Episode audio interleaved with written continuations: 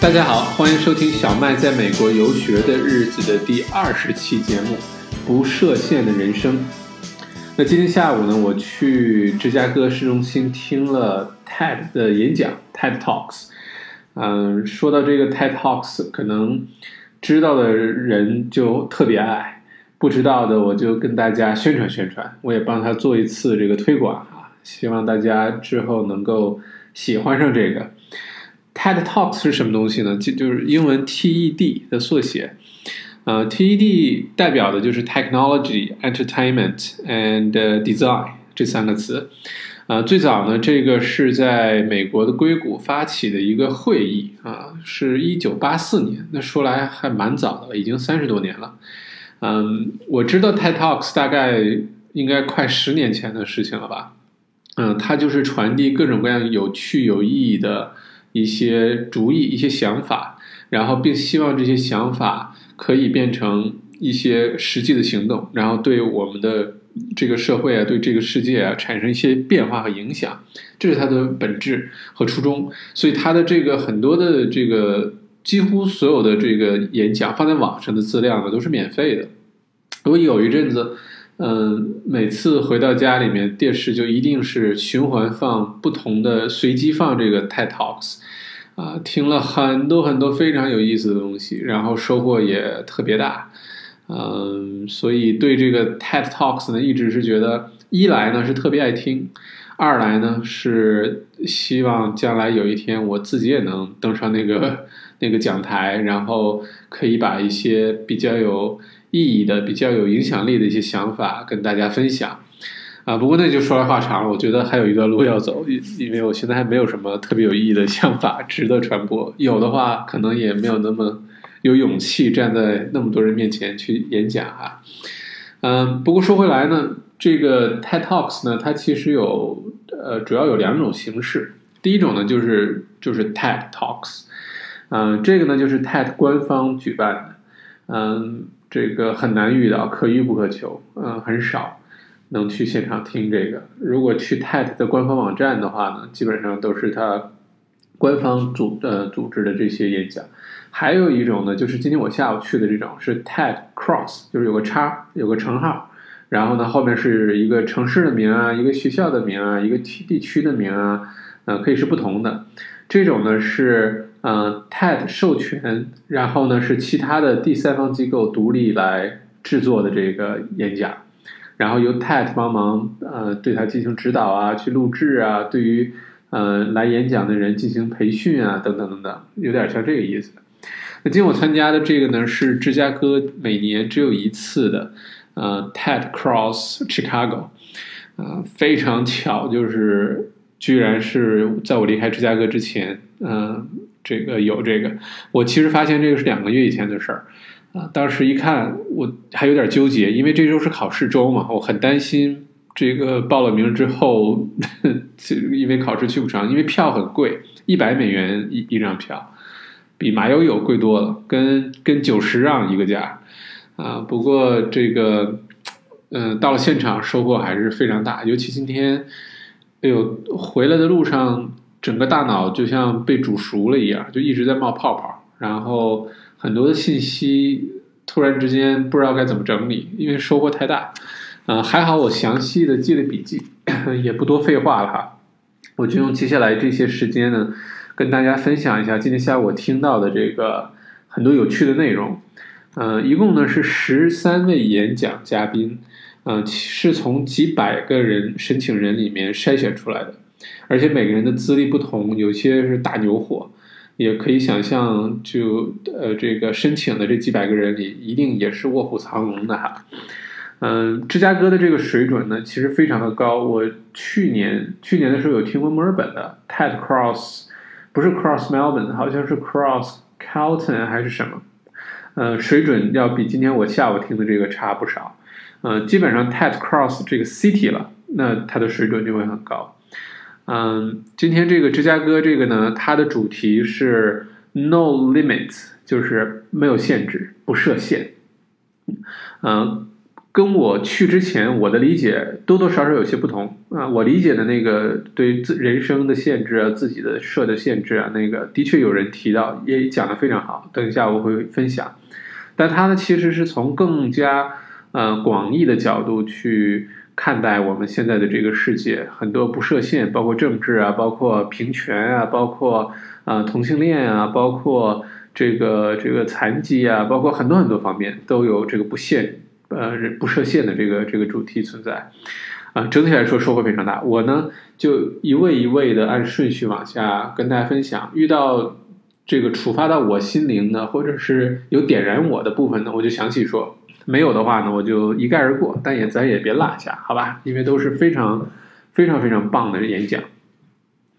嗯，整个演讲一共四个小时。第一个人呢是这个叫 Candy，呃，Candy Carter。她上来的时候，大家没觉得怎么样。她是一个黑人的女性。呃，一看就很放松，不是那种刚上来很紧张演讲那种人哈。结果他自我介绍才让大家大吃一惊，他是那个 opera，就是什么欧欧普拉 opera 那个 show 呃的这个制片，做了十五年 opera show 的制片，那就太了不起了。而且他是基本是见证了 opera show 的整个的这个发展历程，所以他的资历非常的广。他非常的深，后来呢，他一直也在呃这个制片呃媒体这个行业从事工作，嗯，他的主要的演讲的题目是什么呢？是说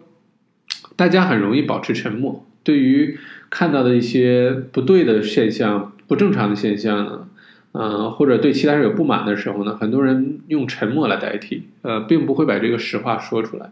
但往往这种。情况时间长了，反而会引起很多很多的麻烦、误会和这个纠纷，而且有的时候，嗯，这个解决的太晚，就变得无法解决了。所以他说的呢，就是他是个很直接的人，他会很直接的把自己的心里话跟对方讲。但他发现，在工作当中呢，并不容易，因为，嗯，第一很难，你时时刻刻都能真的去说大实话；二来呢是。对方很多人是不愿意听这些大实话的，所以就在中间造成了很多的矛盾。后来他总结出来一些几点很有指导性意义的话，我也都记了下来哈。就是说，呃，坦白跟对方这个沟通，这是必要的，这肯定是正确的，而不是呃讲一些什么 white lie 那些什么善意的谎言什么的，不是的，就是要直接坦白的沟通。但这个坦白的沟通。嗯，这个说实话也是有技巧的，否则的话也是一个灾难。什么技巧呢？首先，他说你讲实话目的要很明确，你讲实话是为了帮助，而不是为了伤害对方，这是第一个，为了帮助而不是为了伤害。第二个呢，讲实话呢是为了连接沟通，而不是为了控制。第三点呢是讲实话的时候一定要 with love。一定要充满爱，你要真诚的去跟对方沟通这个事情，说这个实话。再有呢，就是我们在讲实话的时候一定要负责任，它叫 tell the truth with responsibility。你不能自己过瘾，把这大实话都噼里啪啦机关枪打出去了，然后不管对方感受，那也没有任何意义，对吧？一定是很负责任的把这个实话跟对方沟通，让对方明白你 care，你你你的用意是好的，你是希望这件事情做的。最后能做好才说这个实话的，这个就是第一个。我觉得其实看上去不是一个利益多深的话题哈，但是对我平时生活工作还是很有帮助的。仔细体会一下，当然他讲的比我讲的好多了哈，就是意思是这个，大家可以体会一下哈。尤其咱们华人的文化，经常是冒号含蓄，不是不是冒冒号引号含蓄，这总是造成很多不必要的麻烦。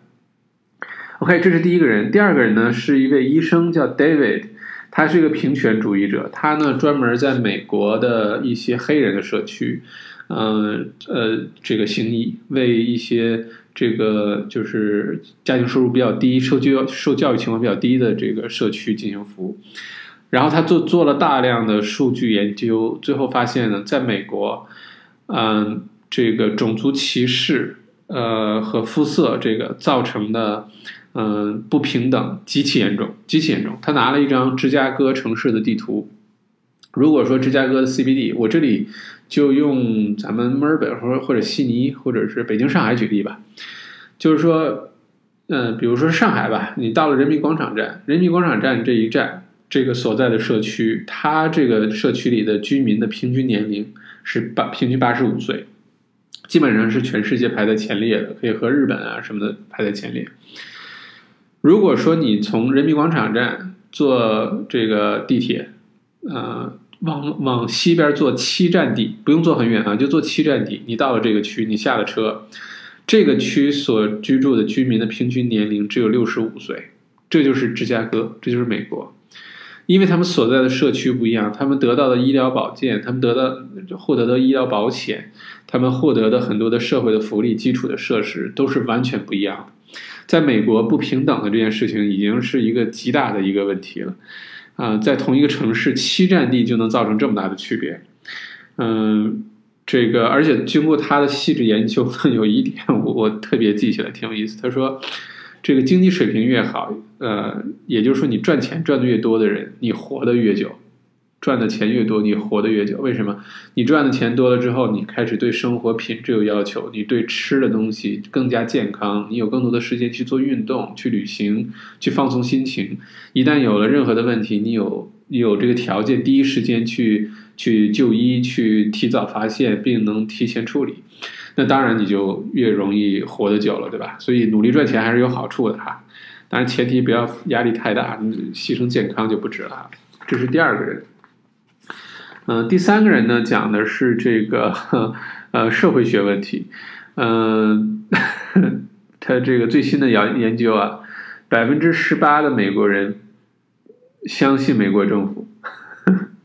也就是百分之八十二的美国人是坚决不相信美国政府的，这个数据简直太震撼了。这可能在全世界也排得上前面了吧？嗯，我估计北朝鲜这个应该百分之九十九都是相信政府吧？嗯嗯，然后呢，他讲的对我来说没有特别多特别感兴趣的点吧，主要的意思就是说。嗯，他们他邀请了这这个一个斯坦福大学的一个教授，这教授干嘛的呢？就是研究 Pandora 和那个嗯那个音乐的那个 app 叫什么来着？Spotify。他不是呃 Pandora 或者 Spotify 不是能给你自己推荐音乐吗？因为他发现了同类的，就你喜欢的这种音乐里面也是有基因的，比如说它的节拍啊，它的旋律啊，它里面是不是用吉他独奏了？然后他把这些基因提取出来，就可以给你提建议。他们用同样的原理呢，做了一个社会学的分析，就是这个国家政府实施哪些政策，这个社会会往哪个方向走。这个跟我关系不大哈，就一笔带过吧。嗯，下一个呢是说，哦，下一个这个人讲的，给我最大的启发就是觉得，其实我们很幸运，特别特别特别特别幸运。啊，只是我们自己不觉得，有的时候还自怨自艾，然后多愁善感，这简直就是矫情臭毛病。为什么这么说呢？美国啊，此时此刻，今时今日的美国，如果你兜里有四百块钱美元的话，你比整个美国百分之四十的人都还要富。整个美国百分之四十的人拿不出四百美元来，这是现在今时今日的美国。嗯，也正是因为这个，因为贫穷，所以造成了就一系列的问题吧，受教育啊、健康啊、疾病啊等等等等等等，这个社会极其不公平。比尔盖茨也说过哈，这个世界本来就是不公平的，我们应该尽早接受这个事实。嗯，所以这个主要我的收获就是，应该应该觉得自己还是非常非常幸运的，因为至少不不为吃喝这些基本的东西发愁，对吧？OK，然后下面第五位呢是一位作家，嗯，他说了什么呢？我啊，他念了一首诗，特别好玩，特别特别有意思。他写的一本书马上就要出版了，等出版以后我买了之后跟大家分享吧。因为他的那个呃是一个呃美国的一个女的，她写的那个文章没什么华丽的词藻，但特别特别好笑，讲她两个女儿去跟她的爸爸，然后。嗯，那个过暑假，然后他爸爸没有手机，没有电子邮箱，然后他这个两这这两个孙女就完全就觉得见到恐龙一样，然后也不认识电话簿是干嘛的，就是 Yellow Page 什么的，所以就写了一个特别有意思的故事，以后有机会跟大家分享。他念的很有意思，啊，据说是 TED Talks 这个独树一帜的一个形式，这是唯一的一次哈，很成功。OK，下一个呢是一个十五岁的黑人小女孩啊，这个有点意外。然后呢，他们他他的关注点呢，就是现在现这个现在不管年轻人还是小孩儿吧，我们的精力都被碎片化，全都被这个屏幕给吸引了，是一个电脑屏幕也好，一个 iPad 也好，一个手机屏幕也好。据统计呢，每天平均这个这个千禧一代，两千年以后出生的这一代人，有九个小时的时间是花在媒体的这个消消消费上，就注意力都放在媒体上，不是不一定是花钱啊。百分之八十醒着的时间都在盯着屏幕，百分之八十醒着的时间都在盯着屏幕，大部分是手机屏幕哈。我觉得很多人其实已经不知不觉的患上了这个手机啊上瘾症。很严重，嗯，我觉得我倒没有这问题哈，我对什么网络游戏啊什么这东西都没有不感冒，嗯，这个但是手机呢，随时不离身，但也不至于天天盯着那么久哈。不过这里给大家一个小秘诀，我知道很多人每天离不开手机，一离开手机或者没电了，就这种焦虑感就出来了。呃，有一个科学办法可以让你减少盯手机的次数和花在手机上的时间，是什么呢？是把你的手机变成黑白的屏幕。嗯，呃，这个安卓系统我猜是有这个功能，iPhone 是有的。iPhone 你去那个设置，就是残疾人选项里面有一项，啊，是可以把你的屏幕变成黑白的，黑白灰，没有任何颜色，所以你看到的短信啊、微信啊、任何的什么网站啊、什么，全都是黑白色的。事实证明，这是有科学根据的哈。你看黑白色的东西，你不会看那么久，你不会那么想去看它，所以你只会获取里面重要的信息，比如是那个短信，它说的是什么内容还是什么，你不会一直刷朋友圈啊，一直没完没了的看什么 Instagram 啊什么，对吧？这个是这个第六个。说到现在，是不是大家觉得这事儿跟今天主题没什么关系啊？后面有哈，后面我有收获巨大的。OK，然后下一个呢是第七个人呢，叫 Mark Heyman。这个他的纪录片我看过，他是美国的一个很著名的医生，但他现在不行医了哈。他专门推广健康饮食，然后专门挑战美国的这个非常不科学、非常龌龊、肮脏、腐败的这个食品系统。这个之后我会非常详细的跟大家分享，因为我这次减肥成功。跟对这个食物呃细致的研究有很大很大的关系。很多人也问能不能做一期减肥这个秘诀的这个音频节目，我这个会做，让我好好总结一下。不但会做，回墨尔本之后，我还想把这个知识跟大家分享，把它变成一个系列的课程。嗯，不过这个医生 Mark 他说的主要的意思就是说。虽然这个社会、这个世界变得为了追逐利润，这些大公司不择手段，然后呢，拿出很多所谓的科学文章也好，一些公关的文章也好啊，让我们误以为很多东西健康，比如说低脂肪的东西健康，比如说呃人工呃甜味剂是没问题的，不伤害身体等等。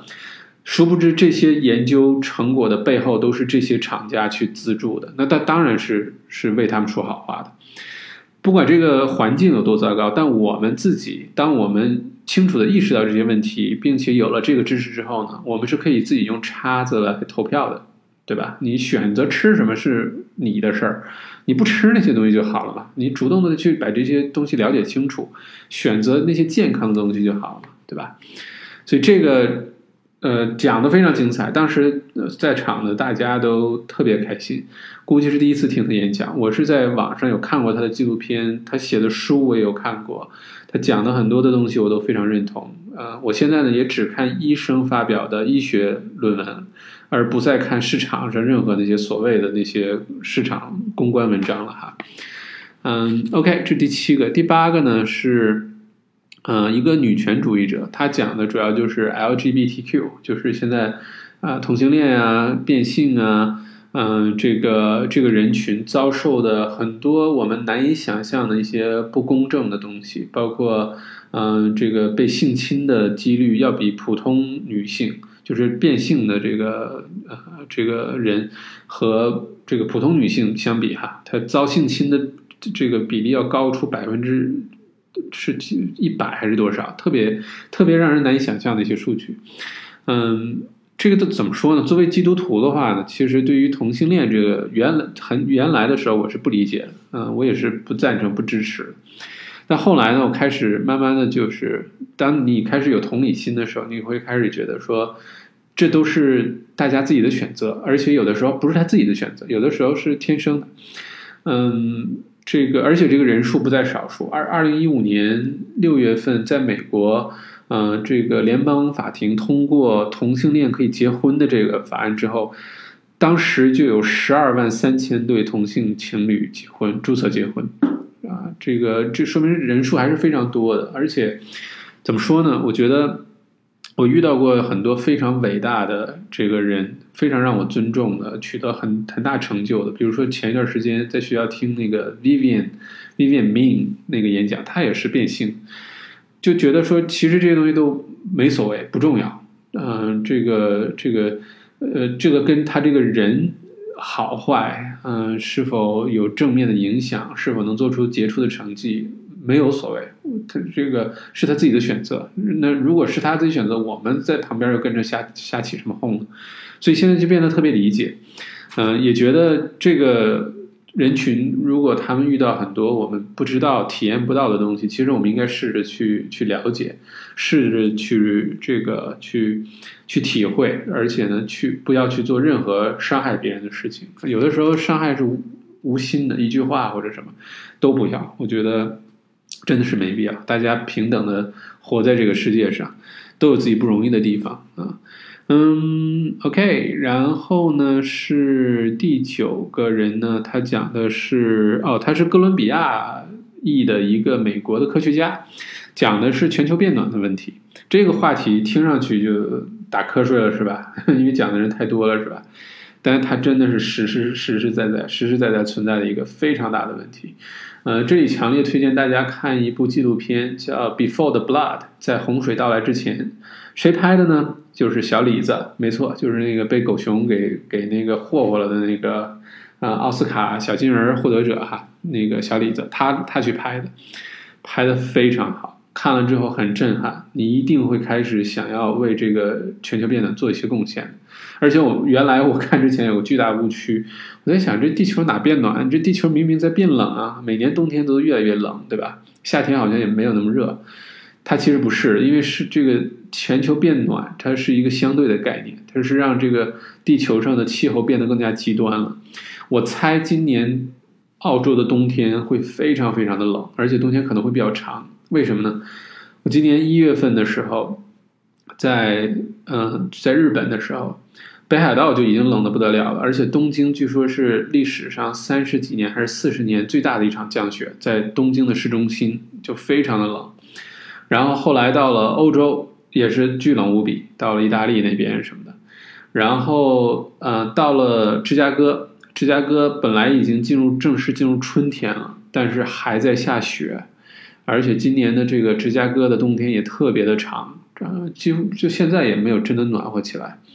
所以以此来推论的话呢，今年澳洲的冬天轮到澳洲的时候就会非常非常的冷。现在气温已经很低了，好像平时每年的冬天六月份是澳洲冬天的第一个月，啊七然后六七八对吧？六月份平时往年是没有这么冷的啊。这个气候真的是变变得越来越极端。我们其实是可以做很多很多事情的，比如说嗯这个呃回收利用碳啊，比如说素食啊，比如说。这个对于一些垃圾的处理啊，等等，其实可以做的很多，但我这个不是我擅长的话题，我了解的也没有那么多，只不过想通过这个这个正好这个演讲嘉宾跟大家提一下这个事儿，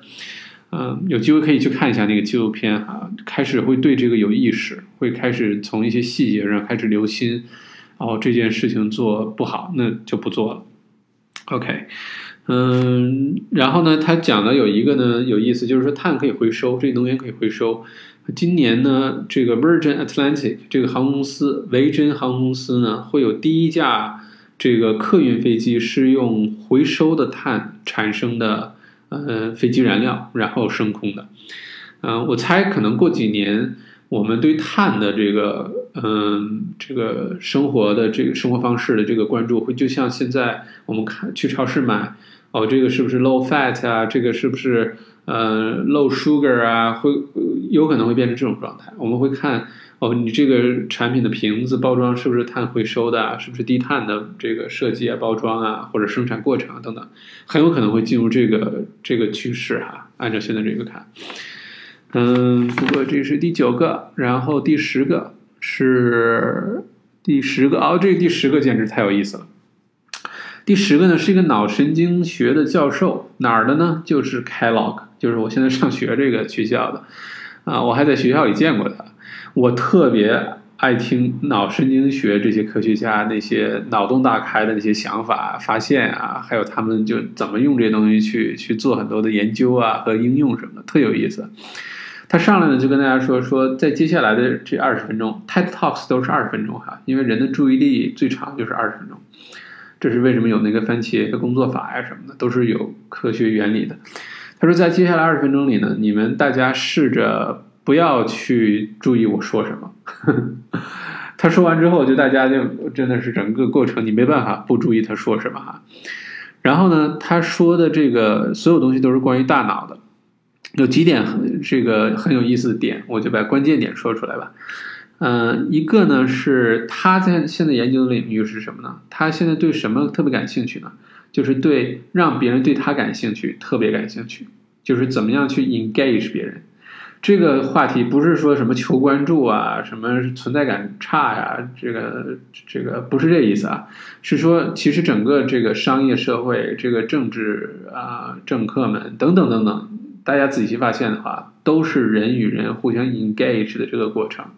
不管是美国总统天天发 Twitter，不管是金三胖去去去新加坡跟人家握手，不管是这个不管是什么吧，其实都是一个人与人 engage 的过程。如果你从神经学角度开始理解这个过程了，那就变得特别有意思了。嗯，我之前去做地产培训的时候，有一个沟通的课，销售沟通课很受欢迎，是什么呢？就是从神经学。角度，呃，去讲心理学的问题，就你了解了你为什么会吵架，而且你吵架的时候该怎么办？学完之后，基本上男女朋友之间就不吵架了，因为你知道你的大脑的工作原理为什么会造成吵架。这个以后有机会跟大家说吧。反正我对神经学的这个东西特别着迷，不知道为什么。然后呢，他这里面说了。几个啊，他男女之间对于同一个画面的神经反应非常不一样。他放了一个可乐的广告，我我以后找找这可乐的广告是什么，跟大家分享一下。呃，有一个有一个特别有意思是睡眠，这个这里就是说，他就他说睡觉的时候，其实我们也大脑也在接受信息，对吧？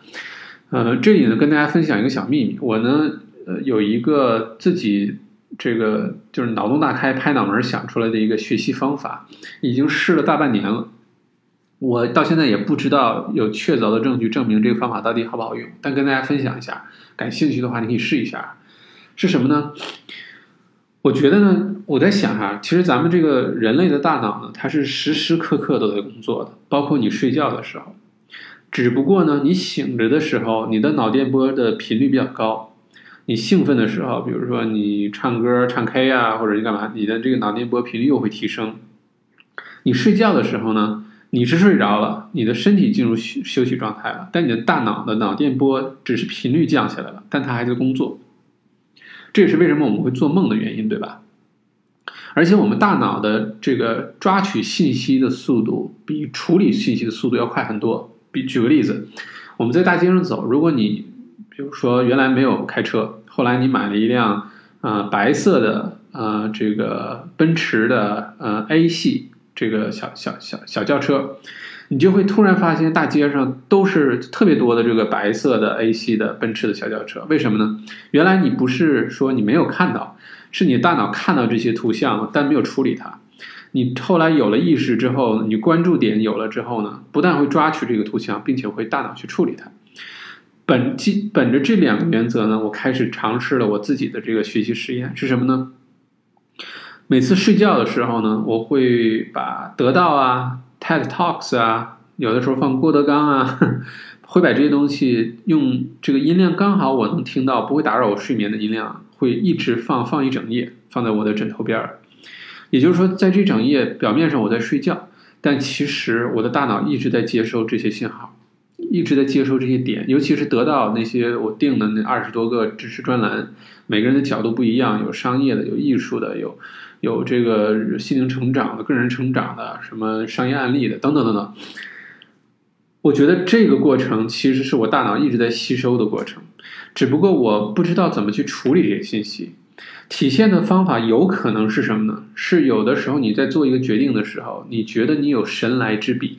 你觉得你哎，好像你的呃所谓的这个呃这个这个意识，或者你所谓的这个呃直觉，让你做出一个判断或者做出一个一个决定。我觉得这个决定这个判断它不是神来之笔，是你平时睡觉的时候听到的这些信息。灌到你的脑子里，然后他自己在潜意识里进行了处理。这个方法是我发明的，我我也尝试了，到现在至少大半年了吧。睡觉一定是整夜都会放这些内容，有没有用我不知道，影响睡眠是没有。嗯，我觉得应该对我的学习成长是有帮助的。如果大家感兴趣，可以试一下哈。嗯，也很希望有哪些脑脑神经学家、科学家这个去研究研究这事儿。嗯，再有一个，他讲了一点，一定要跟大家分享的是什么呢？是说，就是说，这个很多的信息和内容一旦进入了我们的大脑，我们是很难说服自己不去相信这个事实、这个内容的。不管这个内容是真的假的，它只要进入了我们的大脑，被我们接受了，我们就很难不去相信它。这是神经学得出一个结论。所以，什么很重要呢？信息过滤很重要。就是你把什么信息放进你的脑子里很重要，因为一旦放进去，你几乎就认可这个事实了。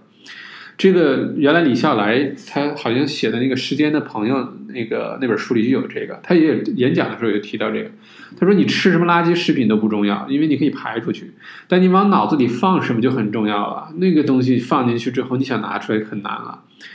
这个真的是这样，就好多我们。”平时生活当中不满的那些事情，比如说你对自己、自对自己的体重不满，你对自己的生活状态不满，你对自己的工作状态不满，你不愿意去做什么，或者你不能做什么，是别人告诉你，比如说你的家长告诉你你不能做这个，你做不好这个等等，不管是什么，都不要怪别人，都是这个信息进了我们的脑子，并且被我们接受了，它就变成我们的一个 reality 了，变成我们的一个事实，一个存在了。因为你接受了，对吧？你也相信了，所以你就会按照这个方式去活了。即使是别人告诉你说你这方面不行，你一定做不好，那只是借别人的口，这个信息你也接受了，你也把它变成你的事实了，那你就会这样一直下去。所以这个我觉得是一个很重要的，那就是你平时读什么书，你跟什么人交谈，你看什么样的视频信息都非常重要。因为因为这个是这个内容一旦进入我们的脑子。它就会变成我们的事实，除非你有强大的意志力和自省的这个能力，你把这个踢出去。但大多数人是做不到的，好吧？OK，这个人讲的特别精彩，特别搞笑，特别幽默，嗯，印象很深刻，学到的东西也非常非常的多。啊，这个啊，他最后说一点，也跟大家分享，就是说我们中国人不是说这个近朱者赤，近墨者黑，对吧？从脑神经科学的角度来说是有根据的，就是说。我们的大脑是趋近于互相关联的。你平时喜欢跟什么样的人交谈，喜欢跟什么样的人花一起花时间，你们的大脑之间就会有这种共通的信号存在。他们用动物还做过这个实验，嗯，也证明了这一点。而且你希望养成一些什么好的习惯啊，或者一些呃变成一个什么样的这个类型的人呢？你就应该多跟这样的人的人群接触。比如说，你经常迟到。那你就应该经常跟准时的人在一起，这个人群在一起，你就会慢慢变得更加准时。或者说，你想变得这个更加放松幽默，但你平时实在太严肃或者太害羞，那你就应该跟这样的人群多在一起，慢慢你就会变成这样。它的原理就是我们的脑电波会开始呃同频，然后会开始产生很多的共鸣。这个也是今天我从科学的角度第一次听到这事儿。然后反省一下，回想一下，就是你平时特别爱跟谁聊天说话，原来这也是有根据的哈。OK，下一位，嗯，下一位可能是今天这个最精彩的人，对我来说吧，呃，最精彩的一个，嗯，他叫这个 Bill Bill Buckley，他是什么情况呢？他本来是一个很开心、很健康的一个普通人啊，美国人，个子很高。他怎么了呢？他得了帕金森综合症。帕金森就是这个，呃，他还不是老年痴，不是老年痴呆症，我忘了他的这个咱们中国爱叫的名叫什么。帕金森就是你的四肢并没有非常听使唤，有的时候会抖。嗯，他刚开始得这个病的时候呢，受到了非常大的打击。然后他就讲了一下他整个的这个，嗯，整个这个历程，特别特别励志。他得了帕金森之后呢，嗯，他跑了十次马拉松。你作为一个帕金森患者啊，跑了十次马拉松，去参加了九次铁人三项赛，这个常人都。很难做到，真的是很难做到。嗯，更何况是一个帕金森的一个患者哈，四肢都没有特别听使唤。他演讲的主题很有意思，他演讲的主题是失败是可以的，失败是可以的。这个主题突然让我想到看那个动画片儿，Pixar 的那个，呃，叫 Inside Out，就是几个卡通小人儿，嗯，五颜六色的，代表人的不同情绪。然后那个电影看完之后，最大的一个收获就是就记住了其中一句话，到现在也记得当时那个表情、那个画面什么样，特别深刻。就是 "It's okay to be sad, It's okay to be sad"，就是我悲伤是可以的，没人说你不可以悲伤，悲伤是非常正常的一种情绪表现。你不悲伤，你是不不懂开心的。所以 "It's okay to be sad"。今天听到这个就是 "It's okay to to be a failure"。他讲的是什么呢？他说。很多时候，我们被培养的不能面对失败，就是愿意去想去尽可能的逃避、躲避失败，因为我们认为成功是一件好事儿，失败是不好的。他说不是，他说你不失败的话，有时候你就要让自己失败。他问了大家一个问题，非常发人深省，是说你多久会让自己去努力做一件你几乎一定会失败的事儿？他问了一个这样的问题，我当时也是想了好长时间。对哦，几乎我们我们平时不会去努力做这种事情，对吧？为什么要去努力尝试失败呢？因为你不去失败的话，你不知道你的边界在哪儿，你不知道你的潜力在哪，你不知道你能走多远。如果你一直只做你能成功的事儿，说明你一直在你的舒适区里，对吧？这是最近一个挺被活跃的，就是常用的一个词。你一定要 push 你的 limit，你一定要知道你的边际在哪儿，到哪儿的时候你会失败，你才知道你能走多远，你才知道你下一次想要往哪儿走，能能变得有有多好，对吧？然后呢，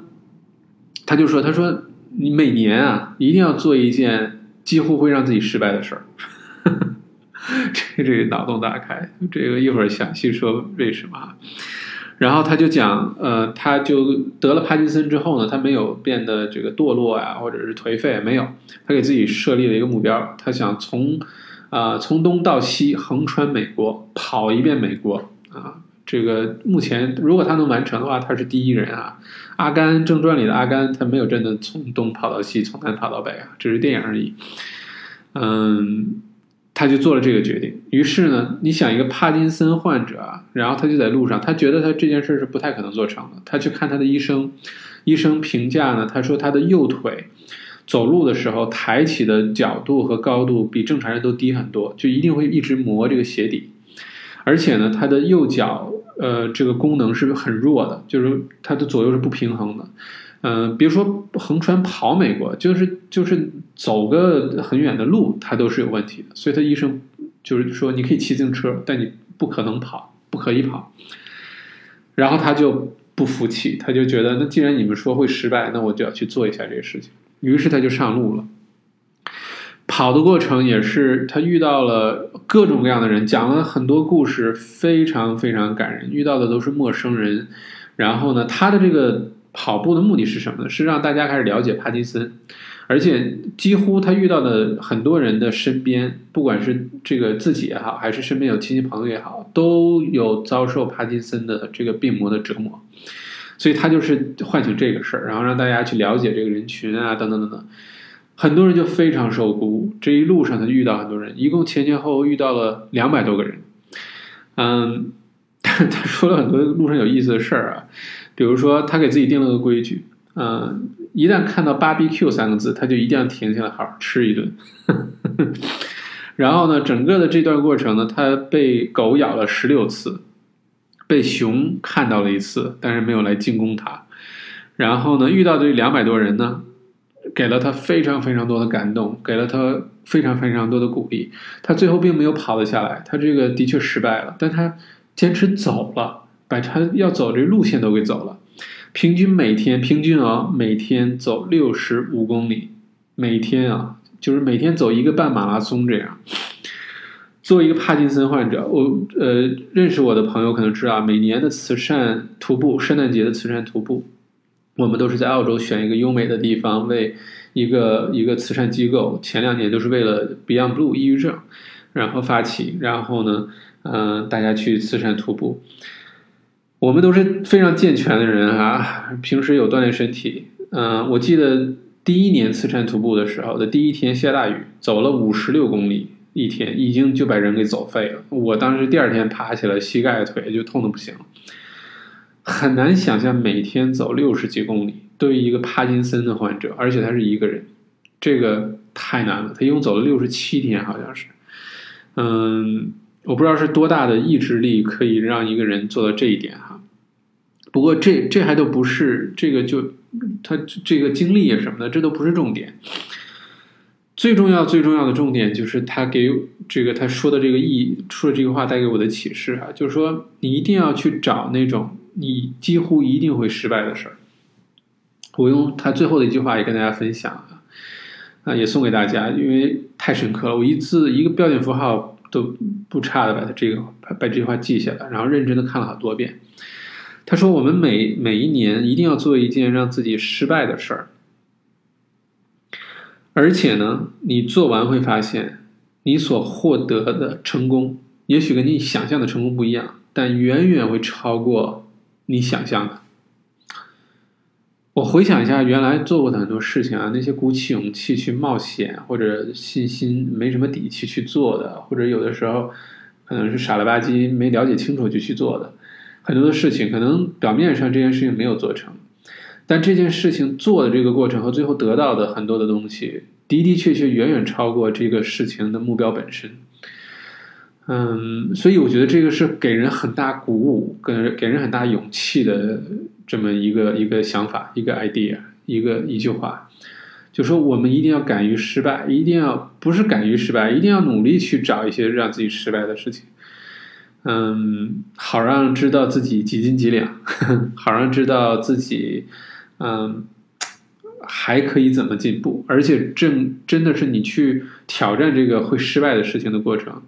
就是你一个巨大的一个成长的过程。这是从他这个听到的。嗯，后面的还有最后呢，两个人就是一个是讲述如何用呃图片。用照片和这个话语，也就是最传统的讲故事的方法，而不是现在这些高科技啊、幻灯片啊或者什么视频啊、互动啊，不是这些。如何做好演讲，他也讲了这个，也是他拍了很多照片，也是让人感动的不得了啊。不过这个很难用我的语言描述了，我这个没有这个这个这个能力哈，嗯。最后一个讲的是一个黑人成长的故事，也是讲的是不要给自己设限制。这个六十九年三代人从奴隶在美国收割这些什么棉花啊什么的，啊，这这个稻呃谷稻谷啊，然后变成现在是在在华盛顿读读的 MBA，然后在芝加哥一个私募基金，嗯，做基金经理，然后等等等，讲了一个挺励志的故事吧。但是还是没有之前的那个人点燃我。嗯，我觉得整个听完这个，把所有的这些人的这个都讲完了。他说的是人生不设限，从各个角度讲了限制到底意味着什么，我们如何去除掉自己对自己这个限制。我觉得这一点极其重要。这个是我来美国上学这段时间，这将近这三个月时间吧，心灵上获得的三个巨大成长的其中一个就是。呃，不给自己设限制，或者是把自己给自己设的限制要去掉。嗯，我觉得有的时候你一定要跟自己说，just fucking do it，you know，不要让不要告诉自己那些 bullshit，你不要告诉自己啊、这个不行那个不行，这个太难那个太难，这个不可能那个不可能，都是 bullshit。一定就是你换而代之的，应该告诉自己就是 just fucking do it，fuck it，let's do it，you know，let's let's give it a shot，然后看会怎么样。嗯，对我来说，一个非常实际的例子就是，我人生当中有一个巨大的遗憾，就是不会任何乐器啊、除了三角铁以外，不会任何乐器，我连五线谱也不认识。简谱你要给我一个，比如说一个五，我还得从哆来咪发嗦往上数才能读准那个音，对音乐完全不了解。唯一有一点点的那个音乐基础就是唱歌不跑调，这是唯一能跟音乐挂挂边儿的，否则的话就是一个音乐白痴。嗯，我从小到大一直有这个遗憾，并且呢，一直告诉我自己，这个就是我此生的一个事实了，此生的一个改变不了的事实了。嗯，这个因为想学什么乐器都太晚了，因为乐器都是小时候学，对吧？啊、而且很难，嗯、连吉他都学不会，就是没有耐心去学，觉得这东西挺难的。五线谱又不会看，嗯，喜欢的那些乐器，什么钢琴、小提琴、大提琴什么的，那就更别指望了，对吧？从小学都开始学都那么难，别说从我这一把年纪了开始学。后来我告诉自己，这些都是 bullshit，这些都是我给自己讲的谎言，我给自己设的限制，嗯，都去掉，没什么了不起的。而且用学习的态度，我这个也是一个巨大的转变，就是我任何遇到的问题都可以用一个学习的态度去研究它、解决它、实现它。然后呢，就偷偷的在亚马逊上订了很多音乐的书，从最基础的小孩看的那种，去开始从这个读音乐、读五线谱开始学习，啊、开始学音乐，开始把自己的一个人生的一个遗憾，我要把它变成一个自己人生很值得骄傲的一件事情。不过这个过程很难，说实话，那个书买回来我看真的很难，我自己看要看好多遍才能明白他在说什么。可能我也是完全没有这个天赋，但是呢，没关系，不重要，因为这个决定已经做了，嗯，就是要把它学会，嗯，这个是，嗯，为什么鼓触动我想要去听这个泰的演讲的？其实最开始的一个目标就是我开始对给自己设的这个限制有了一个完全不同的看法。去了之后呢，尤其有一些个别演讲家里面的一些个人的经历也好，他讲的故事也好，他讲的一些点也好，有的时候就是简简单单一句话也好，对我启发重大。所以这个这个 TED Talk TED Talk 呃，这个今天下午听的这个内容呢，我非常迫不及待的跟大家分享。现在已经是我这凌晨两点四十五了，今天一定要趁着这个记忆还都很新鲜的时候跟大家分享，因为我觉得，呃，不管别人跟你说什么，不管你跟自己说什么。有的时候你就是要去放手一搏，你就要去做一下，哪怕明知道会失败，明知山有虎，偏向虎山行，没什么大不了的。嗯，不要给自己设限制。我们这辈子，如果说做不成什么的话，那要怪只能怪你自己，因为是你自己告诉你自己不行，啊、谁都不要怪。这个是。啊，今天的这个整个的这个收获吧，现在整个人还有点激情澎湃的，因为就是你心里一直有一个火苗一直在烧，一直在烧，然后突然之间有人啪丢了一把柴火，然后又点了点汽油，有那点有那种感觉，所以嗯、呃跟大家分享，希望这个没有特别啰嗦，也或者是说的没有特别的。呃，这个乏味吧，嗯，这个能力有限，大家多多包涵。不过主要的意思，我做的笔记跟大家都传递到了，也希望对你有一些积极的影响和帮助。